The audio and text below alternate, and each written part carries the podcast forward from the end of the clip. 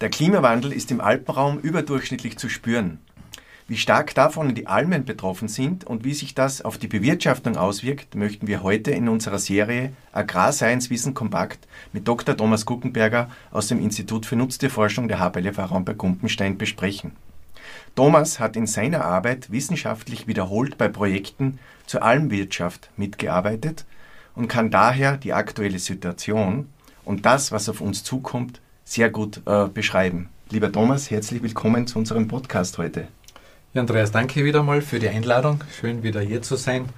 Und gerne gebe ich ein bisschen Auskunft zu dem Fachgebiet, das du eben skizziert hast. Ja, Thomas, du hast äh, gerade aktuell einen Forschungsbericht, den hast du mit mhm. äh, herausgegeben. Und der Forschungsbericht heißt in etwa so plus 2 Grad Celsius äh, auf den Almen. Mhm. Äh, und meine Frage ist, was bewirkt das, diese 2 mhm. Grad? Äh, können wir da ein bisschen was erfahren von dir? Mhm. Was heißt das für das Futter für die Tiere, für die Bäuerinnen und Bauern, äh, für die Waldgrenze. Okay. Ja, Andreas, wie du weißt, weiche ich immer der ersten Frage ein bisschen aus. Ja, super. Wir haben äh, 1,5 Grad Paris-Ziel definiert, also die, unsere Vertreter in, weltweit haben das definiert und äh, das ist einmal wichtig zu sagen, weil, damit man mal weiß, wie viel 2 Grad sind. Also 2 mhm. Grad sind mehr als das, was wir uns global vorstellen und zwar für die, nächsten, für die nächste Epoche. Mehr, also schon mehr haben, wir haben schon mehr, mhm. als wir eigentlich gesellschaftlich verhandeln derzeit. Und das ist jetzt nicht äh, sehr überraschend, weil die Klimaforscher äh, ja sagen, dass die Alpen ein besonderes, Gebiet, ein besonderes sind. Gebiet sind, also mikroklimatisch, dass also die, diese hohe Energie des Geländereliefs und diese Besonderheit, die dort das Wetter dann sozusagen infolge der Erwärmung ausüben kann, dass das halt äh, dort stärker wirken mhm. wird. Und das ist vielleicht so das Erste, was ich sagen möchte. Es ist tatsächlich so, äh, dass wir, also wir konnten nachweisen in unserer Studie, dass es also, äh, dass es auch so ist. Also, dass okay. das, was die Modellrechner gerechnet haben, und das tun sie ja schon länger, dass das aus, aus, aus der ferneren Vergangenheit beobachtet, über die Mitte des letzten Jahrhunderts bis heute auch tatsächlich so eintrifft. Tom, jetzt der hat man ja bei den Almen, weiß man, es hat ja früher einmal so Kaltphasen gegeben und die hat mhm. die Landwirtschaft extrem negativ äh, berührt, mhm. weil die, denen ist das Futter daheim dann ausgegangen. Mhm. Äh, könnte man nicht jetzt sagen, ist es super, wenn es wärmer wird auf den Almen? Das hat, hat ja auch Chancen oder gibt es ja, nur ja. Risiken? Nein, ich, ich sehe das eh im Grunde einmal ein bisschen entspannt. Okay. Äh, weil weil die, die Alm ist ja mal grundsätzlich ein Grenzertragsstandort. Als, als Landwirt kann ich das ein bisschen entspannter sehen als Biologe würde ich mal Sorgen um die Arten machen. Okay. Speziell in den höheren Lagen, weil die ja schon nach oben wandern. Das heißt, irgendwann können sie nicht mehr weiter nach oben wandern. Aber der Druck kommt von unten, es kommen genau. Orten, die sonst also noch nicht so hoch raufgegangen wären, ja, kommen nach oben und die, was oben sind und ihren Evolutionsvorteil, den verlieren sie dann. Naja, sie können ihn schon nutzen, sie aber sie müssen höher wandern und ja. deshalb Pflanzen ist sehr langsam. Das, das geht halt nicht so schnell. Ja. Wenn man denkt, also diese, diese Aussage 2 Grad mehr, da möchte ich mal den Zeitraum zuerst abfassen. Mhm. Begonnen hat das Ganze 1993 bis 1996 mit einem Forschungsprojekt. Das war das Höhenprofil Jonsbach.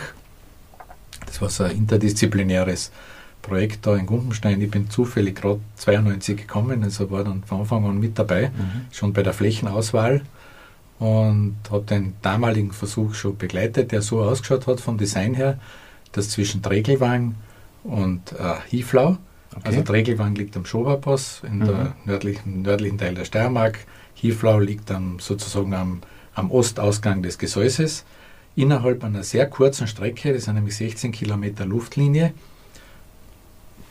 Auf diesen 16 Kilometern findet man zwei Gesteinsarten, nämlich Kalk und, Kalk und kristallines Gestein sozusagen. Ja. Und da haben wir 16 Flächen installiert.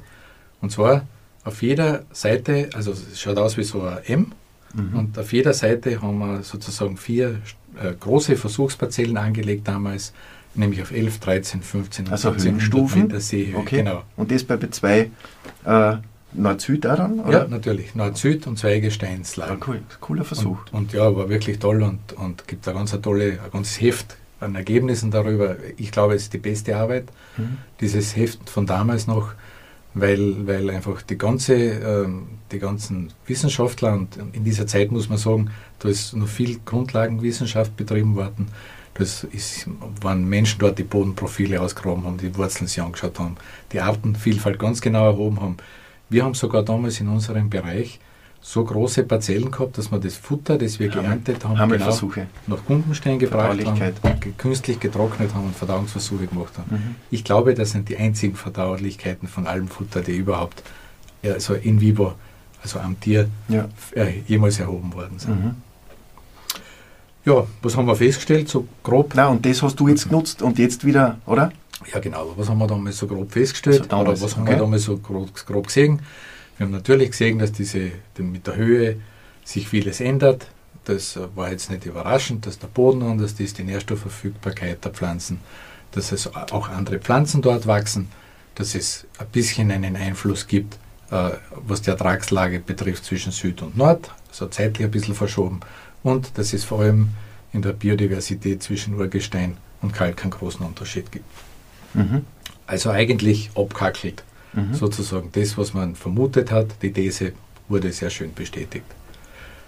Gut, lange Zeit, du siehst es, der. Bart ist grau. Damals habe ich noch so Locken gehabt lange. Und, und ähm, ist natürlich dieses Thema der Klima, des Klimawandels äh, schon seit einem Jahrzehnt spürbar. Also haben wir uns gesagt, wenn wir schon über das sprechen, dann müssen wir versuchen, die, die längsten Zeiträume zu bewerten, die halt wir bewerten können hier in Gumpenstein. Und da gibt es Dauer, halt, da ist eine Möglichkeit, so Dauerversuche zu analysieren. Beziehungsweise, was wir gemacht haben, ganz genau, wir haben den Versuch wiederholt. Okay. Also eh mit dem gleichen Design an denselben Flächen, halt nicht mit so einem großen Aufwand. Also ihr seid noch einmal hingegangen und habt es an den gleichen genau. Stellen das gleiche genau. noch einmal gemacht. Haben dort wieder Flächen eingezäunt, haben auf diesen Flächen die natürlich nicht ganz so groß waren, weil wir nicht Futter für eine Hammeluntersuchung geerntet haben, haben wir wieder die Flächen unterteilt, so dass wir sozusagen zu einem Haupterntezeitpunkt einen Teil der Fläche geerntet haben und etwas früher und etwas später. Äh, Botanik hat wieder die Artenvielfalt untersucht und was natürlich eine Neuerung war, wir haben äh, in, in Jonsbach, das liegt ja am Rande des Nationalparks Gesäuse, und dort haben andere Forschungspartner aus Österreich ein ganzes Netz an Klimastationen installiert, auf die wir heute zugreifen können. Mhm. Mhm. Mhm. Das war bei der ersten Wiederholung ein bisschen anders, das möchte ich nur erwähnen. Kurt Grimberger aus unserem Haus hat ja damals sozusagen Klimastationen gebastelt und gebaut und aufgetragen. und aufgetragen und gewartet im Winter unter großen Mühen. Und man sieht schon, dass also auch diese Daten, die er damals äh, gesammelt hat, dass die schon super, auch wenn sie so self-made waren, schon sehr valid waren. Gut gemacht waren. Mhm. Ja, mhm. genau. Und aus dem ergibt sich dann die 2 Grad plus. Ja, und jetzt können wir einfach schauen, 1993 bis 96, 2016 bis 2019 und da sehen wir in den entscheidenden Monaten für die Almwirtschaft, April, Mai, Juni, Juli, hat es, schwankt natürlich, logisch, hat es in dieser Zeit schon mehr als 2 Grad mehr. Darum heißt es ja auch plus 2 Grad plus. Okay. Ah. Kleiner Gag. Und was ist die Konsequenz jetzt? Äh, das hat ja vielfältige Konsequenzen, mhm. oder? Zwei Grad mehr ja. Vegetationsdauer, oder? Genau, das ist der Punkt. Also das okay. Frühjahr kommt früher. Das Frühjahr kommt früher. Genau, okay. das Frühjahr kommt früher. Mhm. Und dann ist einfach der, die Landwirtin oder der Landwirt gefordert, das im Auge zu haben, um früher auf die Alm zu gehen. Also okay. das einfach nicht, also, so, nicht so verschlafen, mhm. was denn da stattfindet, weil wenn er das verschlaft, und du weißt ja, wir haben ja auf den Almen großen Flächen, dann ist er halt den ganzen Sommer im Grunde hinterher. Das heißt, es ist wie bei der Kurzrasenweide oder sozusagen, ich muss den richtigen Zeitpunkt genau. mit dem Einstieg erwischen, damit mhm. ich, äh, also da sage ich immer, es hat dann bei uns einen Spruch gegeben, früher, wer im Frühling die Alm als erstes bestößt, hat im Herbst am längsten eine grüne Alm. Genau. Äh, und ja. das trifft dazu, oder? Hundertprozentig, ja. weil ja sozusagen auch auf den Almen ein zweiter Aufwuchs nachwächst und wenn ich, den, wenn ich das nicht schaffe, dass die Tiere so den ersten Aufwuchs räumen, halt, dann, ich dann wächst nichts nach. Ja. Und dann hast du am Ende hast du einfach wirklich heillos altes Futter. Ja. Völlig verholzt, okay. eigentlich ungeeignet. Also wir können als erstes schon sagen, rechtzeitig auf die Almen gehen, oder? Genau. Jetzt gibt es natürlich Probleme, nicht? Weil, weil Spätfröste oder Wintereinbruch noch einmal, oder? Genau, zwei Herausforderungen gibt es. Die erste Herausforderung ist, dass sich die Natur nicht an, an meine Expertise hält, die ja nur Durchschnittsexpertise Ja. ist. Äh, Jedes Jahr ist anders. Vor zwei Jahren, wenn du dich erinnerst, Mai, total kalt, Anfang Juni, also extrem schlecht, oder? Schl viel schlechter als die Jahre vorher. Der ganz ein schlechter Start in die, in die, in die Almsaison. Nicht einmal viel Schnee Mhm. auf den österreichischen Bergen, aber halt einfach einen ganz einen kalten, verregneten äh, Frühling, Spätfrühling. Unmöglich, auf die Alpen zu gehen. Wir sind ja äh, vor zwei Jahren dann äh, in Tirol mit großen Schafherden unter dem Druck, weil in Tal kein Futter mehr war, äh, mussten wir gehen. Mhm. Und es hat nicht gut, es, es hat, nicht, hat nicht gut funktioniert. Mhm. Die Tiere leiden dann. Mhm. Die brauchen ja kontinuierlich Futter und haben dann den ganzen Sommer irgendwie sind sie dann so hinterhergehängt in ihrer Entwicklung ein bisschen. Okay. Also wissen, es könnte früher beginnen, gut beobachten, ob es denn wirklich so ist. Ein paar. Heilballen mitnehmen. Ja, vielleicht auch das. Auf Mhm. der Alm Vorsorge betreiben Mhm. auch, auch vielleicht auch für, für andere Wettereventualitäten, weil mit dem Klimawandel sind ja Extremereignisse äh, verbunden. Ja. Vielleicht schreibt es einmal, Mhm. aber zu einem Zeitpunkt auf höheren Almen, wo ich das eigentlich wo ich noch nicht rechne. Und ich glaube schon, dass unsere Betriebe in der Lage sind, das gut zu dealen, weil die Almen sind ihnen wichtig und man schaut eh immer ein bisschen mit dem Herzen dorthin. Der Ratschlag sozusagen, jetzt früher gut zu beobachten und früher auf die Alpen zu gehen, den können sicher viele äh, Folge leisten, weil die Bäuerinnen und Bauern, die liegen, denen liegt schon was an der Alm. Und im Grunde schaut man eh immer schon, geht schon, oder? Aber alle können das nicht machen, weil manche sind einfach Servitutsnehmer oder haben eine rechtliche Situation und die haben dann einen verpflichtenden kalendarischen Auftriebstag. Mhm. Und das ist natürlich da ein Nachteil, weil die sind nicht flexibel, aber damit sie nicht diesen Nachteil des alten Futters erleiden, haben sie zumindest die Möglichkeit, höher einzusteigen. Höher heißt äh, von der Seehöhe Genau, höher. Geländeprofil höher, weil du weißt ja, die Temperatur hat ja mit der Seehöhe was zu tun. Und sie kämen dann einfach, sie müssten einfach 300 Meter oder eine Gehstunde, man sagt so 300 Meter, Höher ein. höher einsteigen, oder? Um die Vegetation wieder dort abzuholen, wo sie gerade Und ist. was tue ich mit dem unteren? Ja, das ist schwer zu sagen. Also das ist halt einfach, das ist der Wandel, der Preis sozusagen, der damit einhergeht. Vielleicht könnte man kurz drüber weiden und dann gleich einmal auf wie. Also ich glaube, ich muss es schon nehmen. Das untere auch, oder? Ich, ich glaube, die vernünftigste Variante wäre da einfach diese Stichtage anzupassen, weil Ja. eigentlich wird, was immer du tust, das wird am Murks bleiben. Mhm. Mhm. Besser war, dass also diejenigen, die diese Rechte halten, das einsägen, Ja. weil ja der Nutzen nicht nur auf der Seite des Bauern ist, der diese Servitut nimmt, Ja. sondern sicher auf der anderen Seite im Sinne dessen, dass die Almfläche dort weiter bewirtschaftet wird oder dass also die Kulturlandschaft auch erhalten bleibt und in Nutzen bleibt. Mhm. Und Mhm. ich muss sagen, ich habe in, in den letzten Jahren ja auch einige Diplom-Maturarbeiten mit Schülerinnen bei uns da aus dem Haus gemacht. Und die haben auch Jäger und so befragt, äh, Stakeholder der Almwirtschaft. Und ich glaube, diese, diese Zeit, wo man so schwarz-weiß gedacht hat, so, wo die Grundbesitzer, die Jäger waren, gesagt haben, naja, die Bauern, das, Es muss ruhig werden auf das, der Alm und das, das mag schon sein im, Okay. im Herbst, aber so, äh, die Fronten sind eigentlich aufgelöst. Ich glaube, das ist ganz gut sie vertragen. Wenn es jetzt länger wird, müssten ja die Erträge zunehmen, oder? Genau. Und die Futterqualität wird sich auch verändern. Wie, was kannst ja, du sagen? Wenn's du, wenn's, wenn's du dem folgen, folgen kannst, oder, dann wird sich eigentlich kaum was ändern. Wenn du die Tiere hast, also die, die, den Aus der Tierbesatz, Ertrag schon. naja, wenn du, wenn, du zum, wenn du richtig einsteigst, Aber sozusagen, Ja. dann hast du immer so diese gleiche Futtermenge und die, die Vermutung, dass, da, dass du dann länger, also insgesamt längere Albenperiode hast, Ja. die gilt natürlich. Also ich habe mehr Ertrag schon. ja, in dann. Summe. Ja, in Summe. In Summe, aber nicht, Nicht nicht, pro Fläche, Zeit. sondern über, über Ja. die Zeit. Also Ja. die Funktion ist die Zeit. Wenn du, wenn du, wenn du spät kommst, oder? Weil weil du gefragt hast, was passiert mit dem Futter, wenn du spät kommst, dann hast du auch mehr Ertrag, 14 Prozent. Aber dann wissen wir, als, was als hast du, genau. Holz. Und das, das, da sind dann einmal 0,3, 0,4 ME weniger. Das klingt jetzt nicht viel, aber Umsetzbare Energie. Also ja, genau, umsetzbare Energie. Das klingt jetzt einmal auf den ersten Hieb nicht viel, aber wenn du überlegst, was, wie schmal da das Band der Energiebreiten ist bei solchen Futter, dann ist das die Hälfte, die Hälfte des Erfolgs. Mhm, mhm. Das heißt, die Zunahmen sind dann schlechter oder die Leistung der Tiere oder ja. Ja, Also- also es passiert jetzt sind, äh, nicht das, was im Stall passiert, wo wir Ja. das so direkt eins zu eins abgreifen können, sondern es passiert einfach tatsächlich, dass die Almflächen, wenn sie groß genug sind, die Tiere haben ja noch die Chance zu selektieren. Ja. Die selektieren sehr stark. Und wenn du, du hast das sicher selber auf Wanderungen auch schon gesehen, weil du hast das scharfes Auge für die Weide, das wissen wir alle. Das sind also so diese Almen, die wir, die wir dann sehen, wo so die einfach nicht ausgefressen sind. Wenn du da im, im August gehst, siehst so schon teilweise geweidet um die Steine, dazwischen drinnen so Flächen und es steht viel als mhm. Das heißt, du hast, äh, du wirst zweimal bestraft. Im Prinzip hast äh, schlechte Futterqualität und auch eine uneinheitliche Nutzung der Alm, oder? Ja, ja genau. Ja.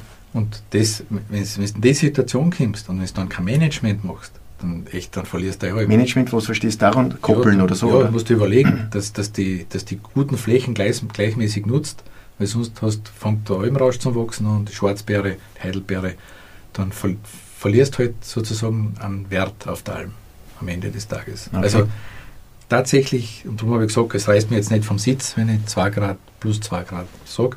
Also es reißt mich schon vom Sitz von der Dramatik her. Und das ist so ganz klar bestätigt, sich so klar bestätigt, findet statt. dass es einfach so ist, oder? Aber die, der Bäuerin, die Bäuerin und den Bauern würde den Rat geben, sich da jetzt nicht äh, narrisch machen zu lassen. Sondern damit zu arbeiten, oder? Auf der Alm kann man immerhin mit diesem Faktor Zeit arbeiten. Mhm. Also da kann man, kann man noch viel tun. Viel schlimmer ist, das wäre diese Aussage im Machfeld oder so, wo du einfach Tom, wenig tun kannst. Es wird ja nicht nur wärmer, sondern im Schnitt im Sommer ein bisschen ungünstigere Niederschlagsverteilung, mhm. also Wasser wird mhm. knapper. Ist auch ein Thema, oder? Ja, also das Gesäuse ist halt, liegt gut. Das ist also so quasi noch im Nordstau. Und wer die Almen im Allgäu oder so da, da bei uns im, im, am Loser gesehen hat, der weiß, der Nordstau ist super. Mhm. Weil alles, was vom Atlantik aus der Nordwestwetterlage kommt, trifft als allererst einmal dort auf größere Das nicht das Problem. Und dann also. hast du das nicht, nicht das Problem in Österreich. Ja. Klammer auf, wenn du aber Kalk hast, dann hilft dir das schon einmal nicht gar so viel, weil, weil das Wasser dahin ist. Genau, das Wasser ist da dahin, weswegen diese Kalkalmen, auf die war es eh immer schon wichtig, irgendwie Wassermanagement zu betreiben. Und äh, im Jura, in der Schweiz, die haben ja eine ähnliche Bodenstruktur dort und auch eine ähnliche Niederschlagssituation die bauen jetzt alle wie Wildzisternen. Also okay. alle Alpengebäude werden versehen mit großen Zisternen unterirdischen. Für Trinkwasserversorgung. genau. Mhm. Für die Trinkwasserversorgung, wenigstens die Trinkwasserversorgung okay. der Tiere. Da reden wir nicht über den Pflanzenbestand, sondern über die Tiere Nein, selber. Das ist keine Chance. Also es wird möglicherweise für die Pflanzen knapp, aber auch für die Tiere ja, selber ja. oder für die Alpenhalter genau. und die Alpenwirtschaft. Auf, auf diesen, auf diesen mhm. Gesteinsformationen, wo es einfach kein Wasser zusammentut, ist auch das Tränkewasser sehr schnell ein Problem. Okay. Äh, und, jetzt da und dann haben wir noch, um das fertig zu sagen, dann haben wir natürlich in Österreich diese südalpine Lage, die ist natürlich Zach. Also Kärnten Norwegen? Ja, sicher. Mhm. Südtirol, also ja. auch, die, diese, auch, die, auch die Nordtiroler Täler, die schon nach Südtirol neigen, die sind fast aride, äh, okay. äh, aride, werden zunehmend aride Lagen. Und wenn man ein bisschen nach Süden schaut, in die Region Carnia, nach Italien, die ja jetzt nicht so großartig sich unterscheidet, zumindest vom Oberkärntner Raum, dann sieht man dort, dass die, die sind im August sind die alle wieder runterverdäumen. Weil das wird dann okay. einfach zu trocken. Mhm. Das heißt, das verschiebt sich dort die Almsaison ein bisschen nach vorne genau. und eigentlich. Und, und deswegen ist diese Hoffnung auf Mehrwert, die wird sich nur dort bewirkt, also auf mehr Ertrag und, und mehr Potenzial. Wo das Wasser nicht knapp ist. Wo das Wasser da ist. Dann mhm. geht es, wenn das Wasser nicht da ist, mhm. geht es natürlich.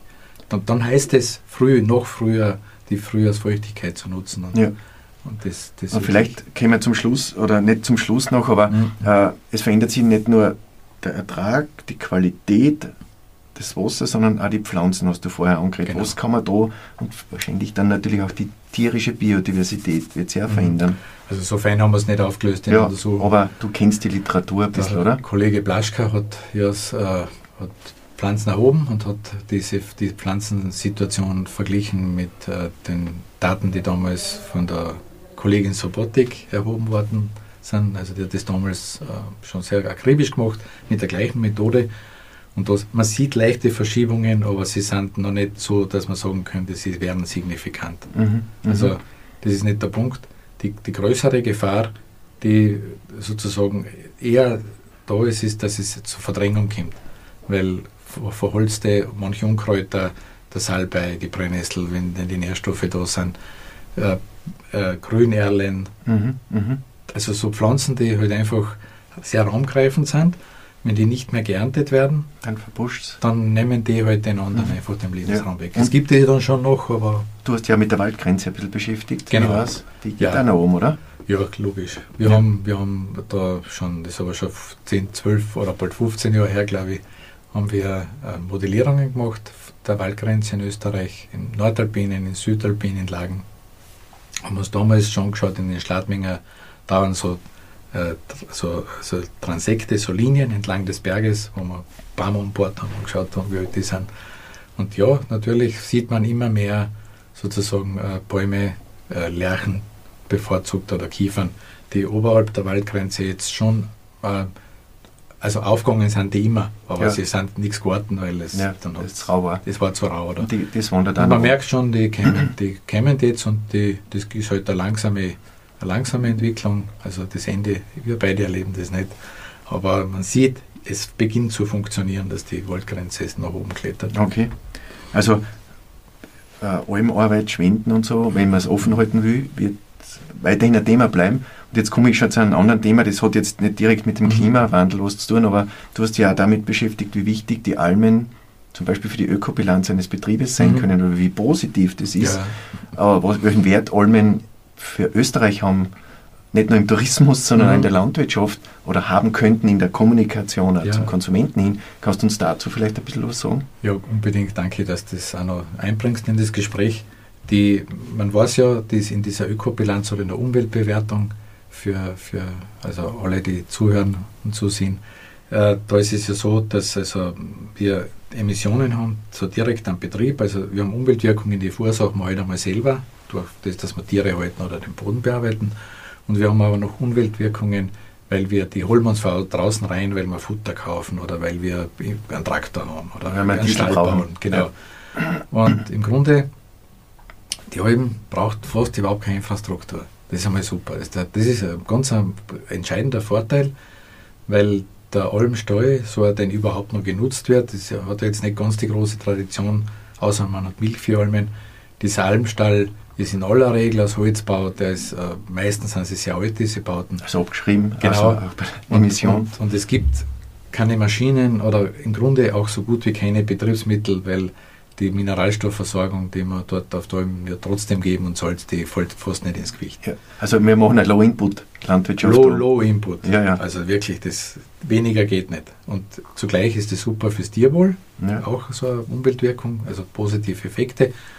Und was passiert jetzt? Wenn ich 100 Tage auf die Alm gehen kann, dann habe ich zwei Effekte. Erstens habe ich, kann ich meinen Heimhof besser nutzen, weil es bleibt mir Futter über, das ich jetzt sonst als Weide zur Verfügung stellen müsste. Das war ja früher genau. der Grund, warum die Betriebe auf die Alm gegangen sind, oder? Vollkommen klar. Ja, ja. Da waren da nicht blöd, ja. unsere Vorfahren. Und das heißt, du kannst ein bisschen mehr Tiere halten und hast dann aber trotzdem im Grunde die gleiche Infrastruktur oder eine annähernd gleiche Infrastruktur, Maschinen, Gebäude und hast dann die Chance, sozusagen in der Zeit, wo du im Tal bist, hast du eine bessere Produktionsperformance. Mhm. Also du hast zwei Effekte. Eine bessere Effizienz in der Betriebsbewirtschaftung, in der Betriebsbewirtschaftung und, und dann. Und Eine Fläche dabei, die nicht viel Fußabdruck genau, hat. Fast ein Freischuss sozusagen ähm, im Sommer auf Träumen. Das führt dazu, dass einfach alle Umweltwirkungen, dass die Umweltwirkungen im Hinblick auf die Produktivität sinkt. Also das, perfekt. Das heißt da, du bist auch ein Vertreter, der die Almwirtschaft auf alle Fälle erhalten will mhm. und dass die Bauern auch unterstützt ja, werden, die Almen gescheit zu nutzen, oder? Und wir, wir möchten jetzt vielleicht nicht über den Wolf diskutieren oder über andere Dinge, aber wir haben ja auch ein Förderungssystem in Österreich, wo man versucht, die Almen zu bewirtschaften.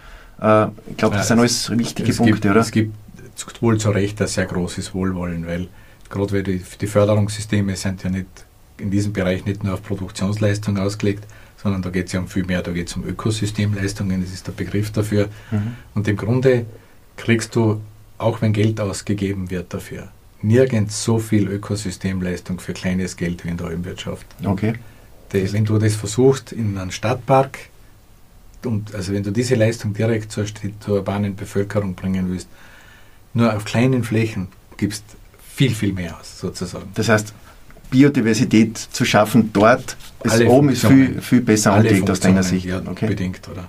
Und ja. da haben wir die Flächen, muss ja. man ganz ehrlich sagen. Ja. sozusagen. Ja. Ja, die, man kann es ein bisschen ausweiten so in die Zukunft, oder? Man kann sich überlegen, wo geht es hin. Ja, wo geht es wirklich hin? Es Ja. werden immer weniger Tiere, oder?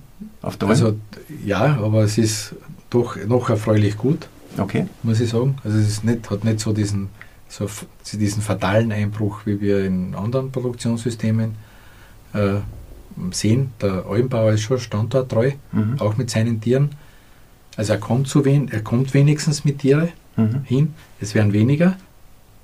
Das ist jetzt aber noch kein groß, ganz großes Problem, weil er, wenn er gut managt, kann er das noch gut machen. Mhm. Also diese große Standweide, die Alm als eine große Standweide zu sehen, ist da sicher kein guter Plan. Ja. Sondern musst du Koppeln, koppeln und wirklich ein rotieren, bisschen durch die, Höhenschichtenlinien, durch die beweiden. Alm fahren und, Mhm. und vielleicht, wenn du wirklich ein bisschen weniger Tiere hast, sagen, heuer gehe ich dorthin, nächstes Jahr nicht, übernächstes Jahr gehe ich wieder dorthin Mhm. auf, auf, sagen wir mal, irgendein kleiner, kleineres Almkar, das halt nicht so di- direkt in der, im Zentrum da liegt. Ja. Also da ist vieles möglich.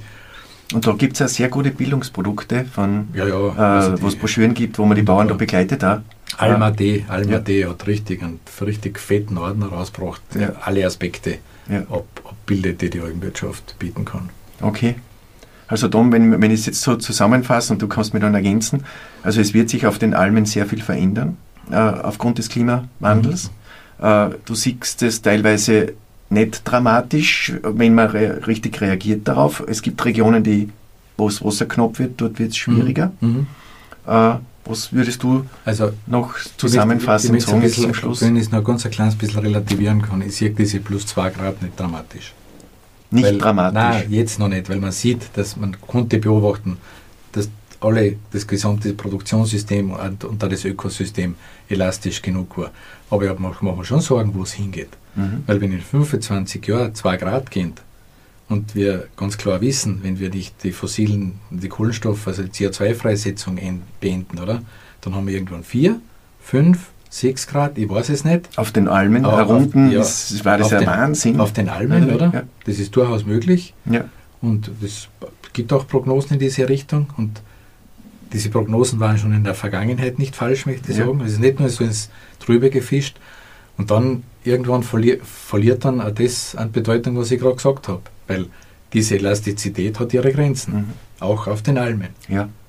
Ja, ja ich habe mit den 2 Grad plus ja Ja, jetzt ja. nicht gemeint, dass äh, global ist das ein Wahnsinn, 2 Grad plus. Ja. Äh, aber auf den Almen haben wir noch ein bisschen sozusagen Spielraum, weil es Ja. eben insgesamt, wenn man es aus der Also- Produktionsseite sieht, ja eh. Wir, wir aus, aus der, nur, dass es möglich ist, oder dass es so ist, wie es ist. Ja. Wir müssen halt voll in die Eisen, aber voll.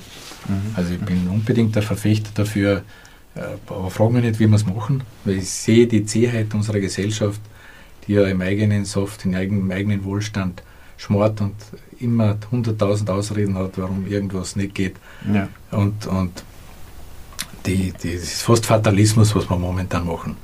Und ich möchte, auch wenn es möglich ist für unsere Bäuerinnen und Bauern, das jetzt zu handeln, aber irgendwann wird das auch das nicht mehr möglich sein. Ja. Und deswegen möchte ich schon einmahnen, wirklich diesen, diese Energiewende vor allem so rasch als möglich zu vollziehen, um diese äh, drohenden Ereignisse möglichst klein zu halten, zu verhindern, sind sie eh nicht mehr, und vor allem auch den nächsten Generationen doch irgendwie ein lebenswertes Leben zu hinterlassen. Ja.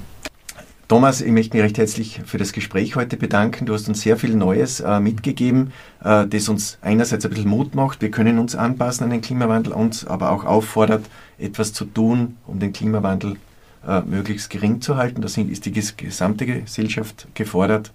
Wir werden uns in unserer Arbeit bemühen, die Bäuerinnen und Bauern bestmöglich zu begleiten in diesem Veränderungsprozess.